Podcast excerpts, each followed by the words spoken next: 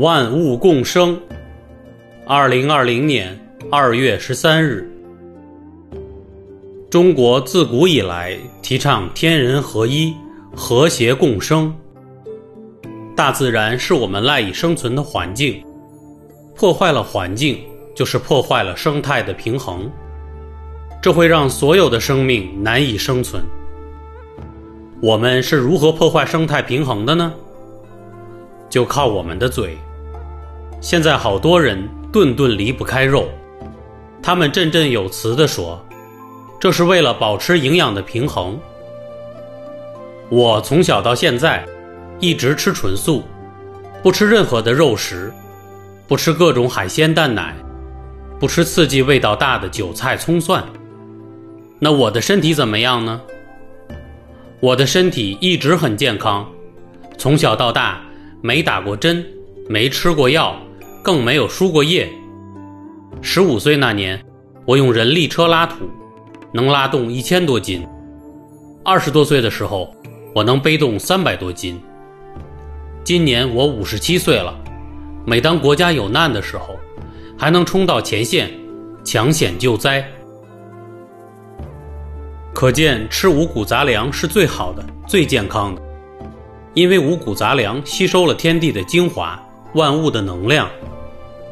我们吃了富有能量的五谷杂粮，才能增强自身的能量，提高免疫力。当我们的身体充满能量时，邪气永远无法入侵。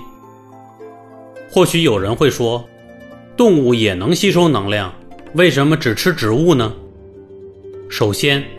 植物自身可以通过光合作用吸收能量、成长壮大，但是动物做不到这点，它们无法进行光合作用，无法吸收天地的精华，无法自我成长。所以，植物比动物所蕴含的能量要多得多。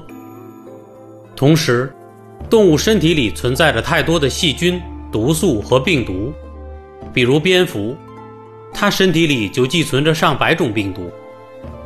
这些病毒会对人类造成灭顶之灾。其实我们吃肉，与其说是为了保持营养的平衡，不如说是为了贪图口舌之快。难道吃野生稀有动物、国家保护动物，也是为了营养的平衡吗？吃饭的整个过程，在享受的不是我们，而是从嘴唇到喉咙之间那条仅仅十几公分的舌头。无论我们吃什么。咽下去以后，就什么味道也没有了。舌头过瘾，五脏六腑受到损害，同时还破坏了生态环境，得不偿失啊！通过这次的疫情，我们应该清醒。